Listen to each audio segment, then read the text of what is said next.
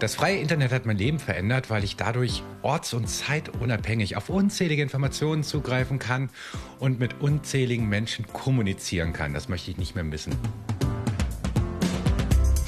Wir haben äh, mehr Informationsfreiheit, als wir uns äh, es je erdenken äh, konnten. Andererseits haben wir viel Hetze und Hass und Propaganda im Netz und das ist ein gesellschaftliches Problem. Ja, das freie Internet. Für die einen ist es ein Segen und ein wichtiger Bestandteil unserer Demokratie. Für die anderen ist es ein Fluch, einfach weil auch so viel Unsinn, so viel Blödsinn im Internet verbreitet wird. Die Freiheit im Internet, darum geht es heute bei Respekt. Und darum, was ist gut an dieser Freiheit und was ist schlecht daran. Und um die Frage, wie man sich gut informieren kann. Weil eine informierte Gesellschaft ist das A und O einer Demokratie. So, wir hören uns jetzt mal um, wie ihr euch so informiert über das Wichtige in der Welt und überhaupt. Immer über die Tagesschau. Das sagst du jetzt wegen unserem Mikro. Nee. Okay. Tatsächlich auf Instagram viel. Also da die Tagesschau-Seite. Fokus Online, auch über Instagram. Sportnachrichten, Sport 1, sowas. Und dann gibt es ja bei Apple dieses, dieses kleine News, News-Button und da wird einem auch immer extrem viel vorgeschlagen. Ich gebe halt, wenn ich so Neuigkeiten haben will, so auf Google einfach ein, so was ich gern wissen möchte und dann kommen ja die ganzen Seiten vorgeschlagen. Oder TikTok ist ja auch ganz krass jetzt. Dann, wenn du jetzt auf deiner For You-Page das scrollst, dann kommen auch einfach, ohne dass du es gesucht hast, ganz viele Neuigkeiten. Süddeutsche, äh, ZDF, ARD, sowas. Also ich finde, ein ganz schwieriges Thema ist Social Media, also Instagram. Heutzutage ist das wirklich das Informationsmittel für alle Jugendlichen in unserem Alter, also jungen Erwachsenen. Ähm, da muss man halt vorsichtig sein. Also eine ganz schöne Bandbreite. Und ich muss sagen, bei mir ist es auch nicht anders. Also ich nutze so ein bisschen Tageszeitungen im Netz. Ich bin bei Social Media und habe dort aber auch vor allem journalistische Inhalte abonniert. Vielleicht, weil ich Journalistin bin. Da kann ich nämlich sicher sein, dass sie so einen gewissen Standard erfüllen und dann irgendwie auch seriöser sind. Und was das für ein Standard ist, das zeigen wir euch jetzt.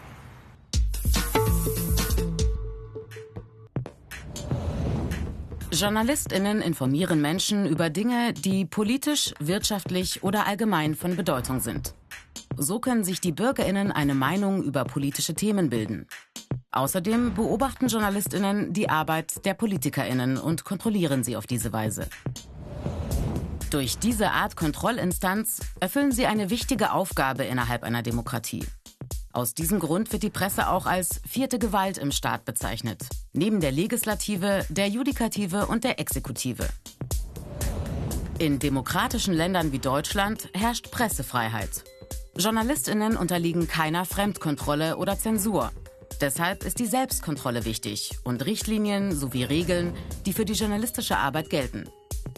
Diese Regeln stehen zum Beispiel im Pressekodex. Das ist eine Sammlung von 16 journalistisch-ethischen Grundrechten. Als oberstes Gebot steht darin die Achtung der Wahrheit und der Menschenwürde. Weitere Punkte sind die Wahrung des Berufsgeheimnisses. Das bedeutet, die Identität von Informantinnen nicht preiszugeben. Redaktionelle Texte müssen klar von Werbung getrennt werden. Die Persönlichkeitsrechte jedes Menschen müssen geachtet werden und die Unschuldsvermutung gilt auch in der Berichterstattung. Grundlage jeder journalistischen Arbeit ist eine saubere und gründliche Recherche. Die Fakten müssen stimmen und die veröffentlichten Inhalte müssen korrekt sein. Und die Berichterstattung muss ausgewogen sein, unabhängig von politischen Parteien oder wirtschaftlichen Interessen. Um das zu gewährleisten, gilt in den meisten Redaktionen das Vier-Augen-Prinzip. Jeder Inhalt wird vor der Veröffentlichung von mindestens einer Redakteurin noch einmal überprüft und gegengecheckt. Ein weiterer wichtiger journalistischer Standard, nicht nur eine Meinung in einem Artikel oder Bericht darstellen. Ein Thema aus verschiedenen Perspektiven betrachten und auch die andere Meinung zu Wort kommen lassen. Etwas, was Journalistinnen und Influencerinnen nur zu oft klar unterscheidet. Journalistische Standards sind wichtig. Sie sollen nämlich garantieren, dass möglichst wenig falsche oder unvollständige Informationen verbreitet werden. Natürlich passiert es dann manchmal trotzdem, dass irgendwas passiert und man dann im Nachhinein feststellt, oh, es war doch irgendwie anders. Aber normalerweise ist die Berichterstattung der seriösen Medien schon recht nah an der Wahrheit dran. Also der großen Tageszeitungen und ihrer Online-Angebote oder der öffentlich-rechtlichen Medien und ihrer Online-Angebote. Allerdings ist es ja so, dass es im Internet viel mehr Informationen gibt, die eben nicht von bekannten Medienhäusern gemacht werden. T-Online zum Beispiel hat sich zu einem riesigen Newsportal entwickelt. Es gibt regionale Newsblogger und YouTuber, die in ganz Deutschland bekannt sind. Spezialkanäle für jeden Musikgeschmack, Gaming-Nachrichten und viele Organisationen haben News auf ihren Startseiten. Eigentlich großartig, aber diese Vielfalt stellt uns auch vor ziemlich viele Herausforderungen. Damit beschäftigt sich das deutsche Newsportal netzpolitik.org. Der IT-Spezialist Markus Beckedahl hat es 2002 ins Leben gerufen. Es wird dort alles Mögliche rund um netzpolitische Themen und soziale Medien behandelt. Inzwischen ist der Kanal der meistverlinkte Blog in der deutschen Blogosphäre und wurde vielfach ausgezeichnet. Seit 2007 organisiert Markus Beckedahl auch die Berliner Konferenz Republika, auf der sich jedes Jahr Tausende zu dem Thema austauschen. Hi und danke, dass du dir die Zeit nimmst, mit uns zu reden. Magst du das Internet als Bezugsquelle von Informationen. Oh, das Internet hat mein Leben verändert. Ich erinnere mich noch mit Schrecken daran, wie ich früher teilweise mit nur drei Fernsehkanälen, später mit 30 Fernsehkanälen paar Radiosendern, einer Tageszeitung meinen Informationsdurst stillen musste. Und nirgendwo fühlte ich mich als Zielgruppe. Und endlich, als das Internet da war, konnte ich mir meine, ja, meine äh, Informationen selbst zusammenstellen. Und seitdem bin ich total begeistert, dass es diese Möglichkeiten gibt und möchte nicht mehr in einer anderen Welt leben. Kann ich total nachvollziehen. Also äh, ich kann mich auch noch an so Dinge erinnern wie mein allererstes Referat, was ich aus Lexika äh, zusammengeschrieben habe oder sowas. Ja, also. ganz schlimm. Ne? genau. Und ähm, wenn du dich dann informierst online, bevorzugst du dann die, also zum Beispiel die Webseiten von großen Verlagen oder nutzt du da viel andere Quellen? Na, es kommt ganz darauf an, was ich suche. Wenn es darum geht, zu lernen, was zum Beispiel gerade in der Ukraine passiert, da gehe ich nicht auf irgendwelche Blogs von Menschen, die ich nicht kenne, wo offensichtlich ist, dass da sehr viel Meinung, aber sehr wenig Einordnung, Expertise, also sehr wenig vertrauenswürdige Information für mich äh, liegt, sondern da schaue ich schon, dass ich verschiedene, ja, eher traditionellere journalistische Medienmarken mir anschaue, da aber auch sehr bewusst unterschiedliche Ausrichtungen. Das heißt, ich möchte eigentlich nicht immer nur meine Meinung bestätigt haben, sondern ich möchte auch andere Perspektiven haben. Wenn ich jetzt aber zum Beispiel in anderen Bereichen rumsuche, also ein klassisches Beispiel, der irgendwas am Computer funktioniert nicht, dann gucke ich natürlich nach über Suchmaschinen, was ich da für Informationen finde. Da ist dann nicht so wichtig, ob jetzt eine traditionelle Medienmarke dahinter steht, sondern da geht es eher darum, finde ich die Informationen, um das Problem zu lösen. Und das können dann auch Foren sein, wo Menschen anonym miteinander über diese IT-Probleme fachsimpeln. Anhand welcher Merkmale kann ich dann auf so einer Website dann vielleicht rausfinden, ist das seriös? Ist das unseriös? Will mir da jemand irgendwas unterjubeln? Ja, das ist äh, die berühmte Nachrichtenkompetenz. Und das ist gar nicht mal so einfach. Viele Menschen haben zum Beispiel gar nicht gelernt, äh, ein äh, Newsfeed bei einem sozialen Medium wie beispielsweise Facebook richtig zu verstehen, zu verstehen, wie der zusammengesetzt wird, zu verstehen, dass da auch manchmal ähm, einfach Werbung mit reingebracht wird und zu verstehen, dass da auch nicht alles vertrauenswürdig erscheint, äh, was einem angezeigt wird. Und wir klicken dann einfach auf alles drauf, weil es ja einfach dasselbe ja, Erscheinungsbild erstmal zumindest in diesem Newsfeed hat.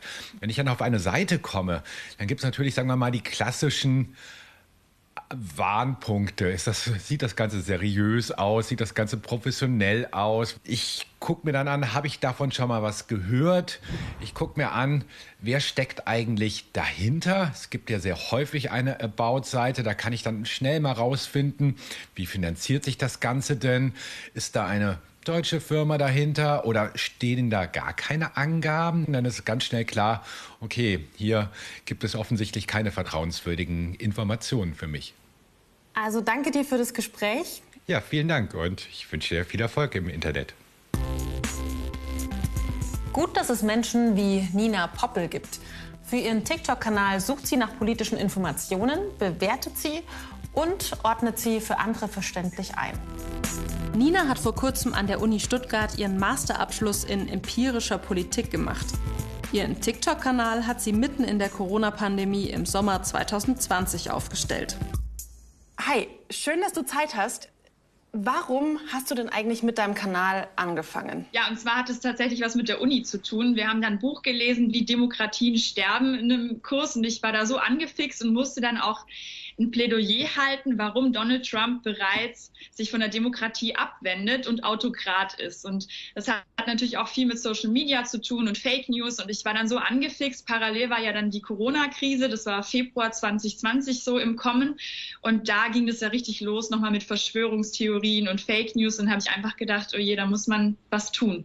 Wie hast du das denn gemacht, dass du Infos gesucht hast und dann gesagt hast, okay, die sind seriös, die gebe ich jetzt gut sortiert weiter? Ja, ich habe den ganz klaren Vorteil. Zum einen habe ich ja diese, diese wissenschaftliche Ausbildung und weiß halt einfach, wie man wissenschaftliche Quellen ähm, recherchiert. Aber ich habe auch immer im Journalismus gearbeitet, habe angefangen bei Zeitungen, habe dann beim ZDF gearbeitet und auch jetzt nebenher beim SWR und weiß eben auch, wie man journalistisch arbeitet und auch politische Quellen oder die Bundeszentrale für politische Bildung. Diese Kombination hat mir natürlich dann viel gebracht. Wie können dann die Leute sicher sein, dass, du, dass das alles seriös ist dann? Indem ich zeige, hey, so informiere ich mich, habe ich schon ganz viele Videos gemacht oder so checkt man Quellen. Jetzt machst du ja vor allem, also vor allem viele Videos zum, zum Thema Politik, um es mal ganz allgemein zu sagen. Und da ist es ja schon so, dass man selber eine Haltung hat, dass Politik auf, auf, auch oft Meinung ist. Wie gehst du denn da vor? Also wie schaffst du es da neutral zu sein? Also meine eigene Meinung ist immer komplett raus, weil ich das einfach wichtig finde. Ich möchte niemand, also Influencer beeinflussen. Ich möchte niemanden beeinflussen. Und meine Videos sind oft einfach auch so Backgrounds. Also zum Beispiel, ich sage das Thema schwere Waffen. Dann mache ich ein Video, was spricht denn dafür, schwere Waffen zu liefern? Was spricht denn dagegen? Oder zum Beispiel mit dem ähm, Ukraine-Krieg. Da kamen auch viele so Hintergrundfragen, so Tschetschenienkrieg. Dann mache ich ein Video, was, was sind eigentlich die Tschetschenienkriege? Und ich versuche immer so ein bisschen bisschen so aufzuklären, die aktuelle Situation. Und also ich versuche einfach so ein Hintergrundwissen zu liefern und nie eine Meinung weiterzugeben. Ja, und ich würde sagen, wir schauen uns jetzt einfach mal ein paar Videos an. Gerne. Was ist jetzt eigentlich mit dem 9-Euro-Ticket für die Öffis? War das jetzt nur wieder politisches Geschwätz? Nö, das soll bis zum 1. Juni kommen. Da haben sie sich aber auch wieder Zeit gelassen. Das Beste an Deutschland ist einfach, dass ich unbegrenzt schnell mit meinem Porsche fahren darf. Du weißt aber schon, dass das nach der Bundestagswahl anders sein könnte, ne? Nee, warum? Wer hat jetzt schon wieder was gegen Spaß? Ja, tatsächlich muss man sich da manchmal auch ein, ein Stück weit zum, zum Affen machen. Also manchmal mache ich Videos, in denen ich mit mir selber spreche oder wie so kleine ähm, Theaterstücke aufführe oder man muss manchmal laut oder lustig sein. Oder ich glaube, manche Videos sind wirklich einfach ernst, aber man merkt meine Überzeugung und meinen Enthusiasmus für diese Thematik. Deshalb recherchiere ich sehr viele Themen und lasse sie am Ende, weil ich da auch irgendwie meine Verantwortlichkeit sehe. Ich habe zum Beispiel mal ein Video gemacht, da habe ich gesagt, Leute, ich kann kein Video zum Nahostkonflikt machen, weil es einfach unverantwortlich wäre, so einen langen, komplexen Konflikt in einer Minute zu machen. Vielen, vielen Dank. Bis dann. Schönen Tag noch. Ja, Nina hat ja gerade schon aufgezählt, woher wir uns überall Infos ziehen können. Es gibt journalistische Quellen, es gibt wissenschaftliche Quellen, es gibt politische Quellen, wie zum Beispiel die Bundeszentrale für politische Bildung. Und für uns ist das alles total selbstverständlich, dass wir uns überall informieren können. Aber Länder, in denen Informationsfreiheit herrscht, sind weltweit eher die Ausnahme. Darauf weist zum Beispiel die Organisation Reporter ohne Grenzen immer wieder hin. Mit Gedankenexperimenten wie das Internet hat nur noch 28 Seiten, dein treuester Follower ist die Polizei, auf Spotify gibt es nur noch die Nationalhymne. Wenn man die dort abgebildete Karte Pressefreiheit weltweit anschaut, sieht man, was Sache ist. Alle Länder, die orange, rot oder schwarz sind, haben mindestens erkennbare Probleme beim Thema Informations- und Pressefreiheit. Ja, wie schlecht es eigentlich aussieht, so weltweit, das ist für uns ja fast schon unglaublich. Und deswegen treffen wir jetzt gleich jemanden, der selbst erlebt hat, wie es ist, wenn Presse- und Informationsfreiheit plötzlich verschwinden. Wir sind gerade auf dem Weg zu Rateb Kawa. Er ist Professor für Journalismus und Massenkommunikation an der drittgrößten Uni Afghanistans gewesen. Und er war auch als Online-Journalist für die BBC tätig. Und dann musste er 2021 Hals über Kopf fliehen, als die Taliban in Afghanistan an die Macht gekommen sind.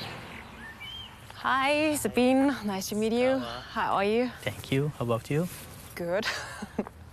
yeah, you, you picked a very nice park to meet us. Yeah, it is. Yeah. Ja. Wie war es denn als Journalist und Lehrer in Afghanistan zu arbeiten, bevor Sie geflohen sind? So, how was it to work as a journalist and as a teacher before you fled the country? Uh, I think Afghanistan was uh, moving. Ich denke, Afghanistan hatte sich in die richtige Richtung bewegt. Alles war normal, trotz all der Gewalt und all der Unsicherheit. There was still the enthusiasm. Es gab überall einen großen Enthusiasmus. Die Leute arbeiteten ganz normal an der Universität, in den Medien und auch anderswo. Aber es gab damals auch viele Drohungen. Zum Beispiel wurde die Schule für Journalismus und Massenkommunikation an der Universität mehrere Male gewarnt. Die Taliban drohten der Universität mehrmals mit Selbstmordanschlägen. uh. Aber obwohl wir wirklich oft bedroht wurden, haben wir gearbeitet. Wir haben sehr optimistisch in die Zukunft geblickt. Alles war normal. Very optimistic for the future, and uh, everything was going normal. Wie hat sich die Situation dann verändert, als die Taliban an die Macht gekommen sind? So, how did the whole situation change, or what happened when the Taliban took over? Unfortunately, incredibly fast changes. Leider power, hat sich alles extrem schnell geändert. Sobald die Taliban an der Macht waren, haben sie sofort unzählige Restriktionen für Journalisten erlassen. Viele Medienhäuser wurden geschlossen. Journalisten wurden verhaftet, bedroht und gefoltert. Ich denke, der Grund dafür war, dass die Taliban schon immer ein Problem mit der freien Presse hatten. Die Medien haben während der letzten 20 Jahre über die Gewalttaten der Taliban berichtet und über ihre Exzesse. 20 years. Die Taliban schlossen nach ihrer Machtübernahme auch die Mädchenschulen. Die Freiheit der Frauen wurde eingeschränkt. Musik und Unterhaltung generell wurden verboten. Für mich ist das nach wie vor ein Schock. For me, it's still like a shock. Thank you for now. Wir unterhalten uns nämlich später noch weiter. Und wenn man sich das alles so anhört, wie es in Afghanistan gerade aussieht, dann ist es ja erstmal unvorstellbar, für uns zumindest. Wenn man sich dann aber anschaut, wie es eben mit der Informationsfreiheit weltweit so aussieht, dann ist es schon nicht mehr ganz so unvorstellbar, weil es sieht einfach nicht gut aus. Dabei gehören Pressefreiheit und Informationsfreiheit zu wichtigen Menschenrechten. Und zwar nicht nur bei uns in Deutschland, sondern weltweit.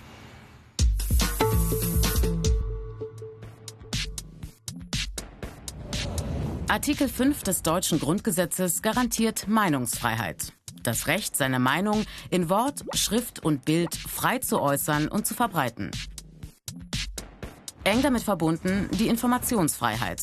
Das Recht, sich aus allgemein zugänglichen Quellen ungehindert zu unterrichten. Außerdem die Pressefreiheit. In Artikel 5 des Grundgesetzes steht, eine Zensur findet nicht statt. Der Staat, Behörden und Politik dürfen also Meldungen und Berichte nicht verbieten. Aber es gelten immer die Vorschriften der allgemeinen Gesetze, der Jugendschutz und das Recht der persönlichen Ehre. So die Grundlagen in Deutschland, festgelegt 1949 nach der Diktatur der Nationalsozialisten. Reporter ohne Grenzen bewertet jährlich die Lage der Presse- und Informationsfreiheit in 180 Ländern und erstellt eine Rangliste mit Hilfe von Fragebogen. Hunderte Journalistinnen und Expertinnen aus Wissenschaft und Recht bewerten für jedes Land Aspekte von Medienvielfalt bis Informationsfreiheit im Internet. Reporter ohne Grenzen ermittelt auch Zahlen von Übergriffen, Gewalttaten und Haftstrafen gegen Medienschaffende.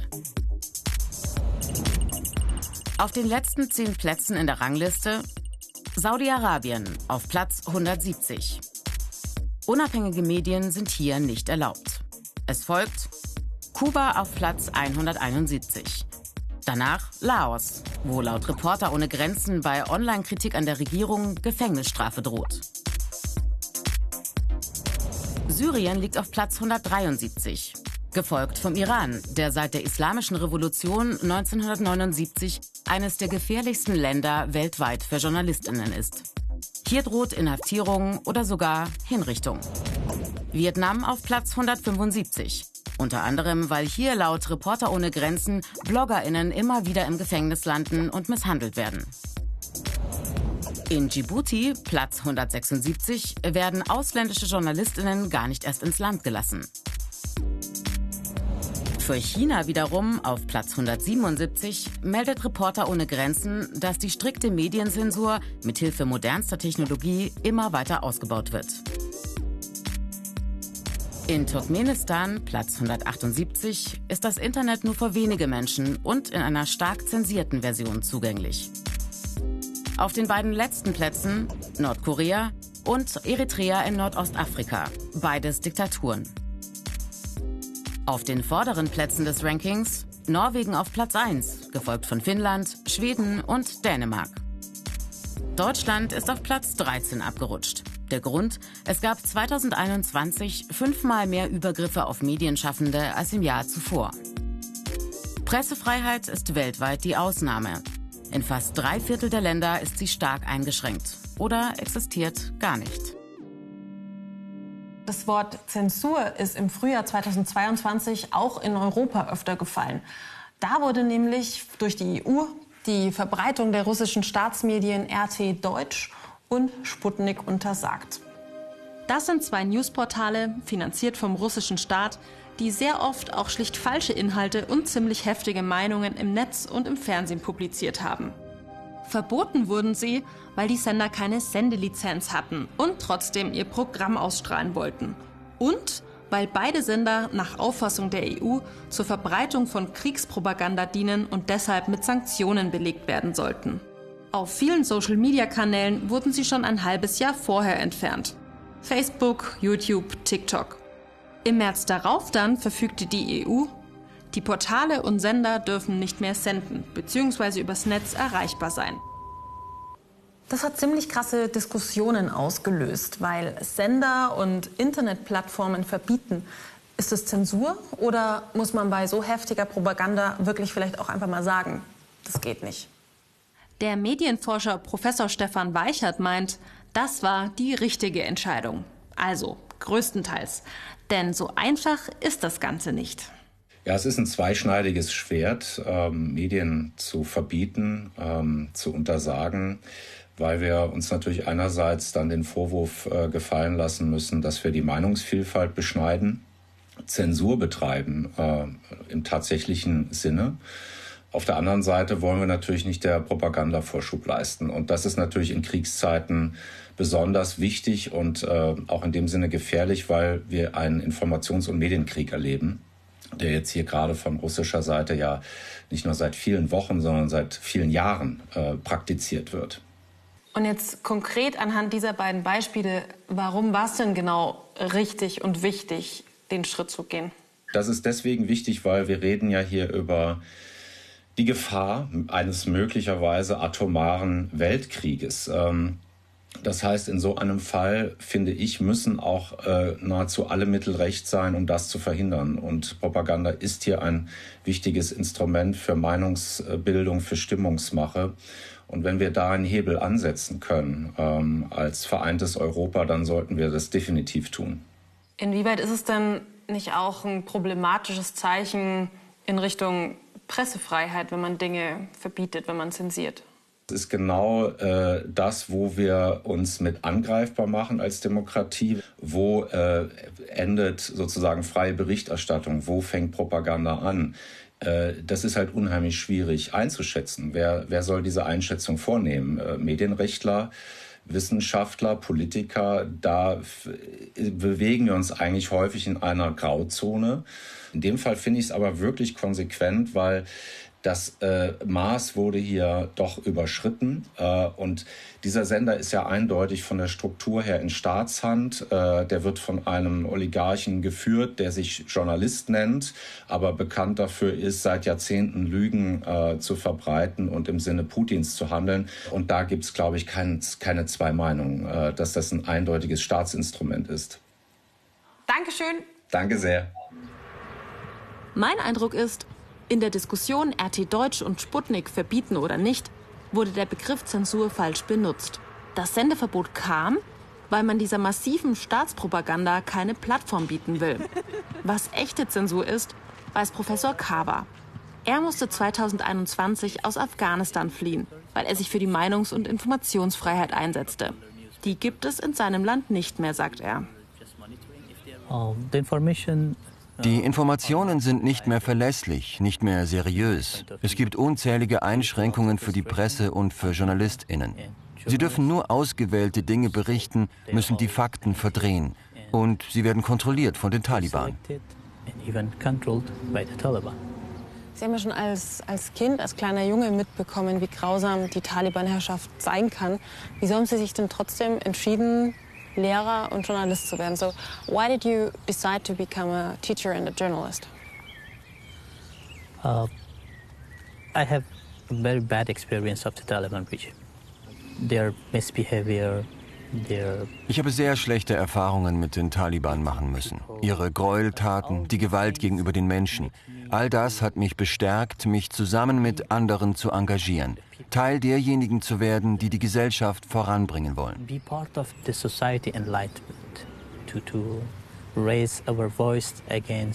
Wir wollten unsere Stimme erheben gegen diese totalitären Ideologien.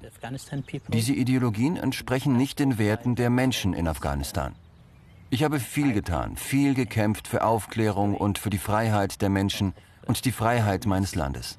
uh, activities for my people and for the freedom of my country. Thank you for the interview and thank you for sharing your experience with us. Thank you very much. You're welcome. Ja, dieses Privileg, einfach das Handy in die Hand zu nehmen und dann durch die ganzen Newsseiten zu scrollen, das hat einfach nicht jeder auf dieser Welt. Aber es ist auch so, dass es inzwischen noch ein ganz anderes Problem mit den News gibt. In unserer aktuellen Studie zur digitalen Resilienz haben wir herausgefunden, dass sich viele Menschen in Deutschland zurückziehen. Die sind einfach überfordert, ausgepowert von der Nachrichtenlage. Eine Krise folgt der nächsten. Und das, was wir jetzt gerade erleben, ist eine Nachrichten Vermeidung äh, bis hin zum News Burnout. Und äh, das bedeutet, dass sich Menschen komplett aus dem Nachrichtengeschehen zurückziehen, weil sie es nicht mehr ertragen können. Wenn man 24 Stunden, sieben Tage die Woche nonstop mit irgendwelchen News zugeballert wird, dann ist es ja irgendwie nur verständlich, dass es einem auch mal zu viel wird und dass man am liebsten den Kopf in den Sand stecken würde und sagen würde, das geht mich alles nichts an, ich will gar nichts mehr wissen.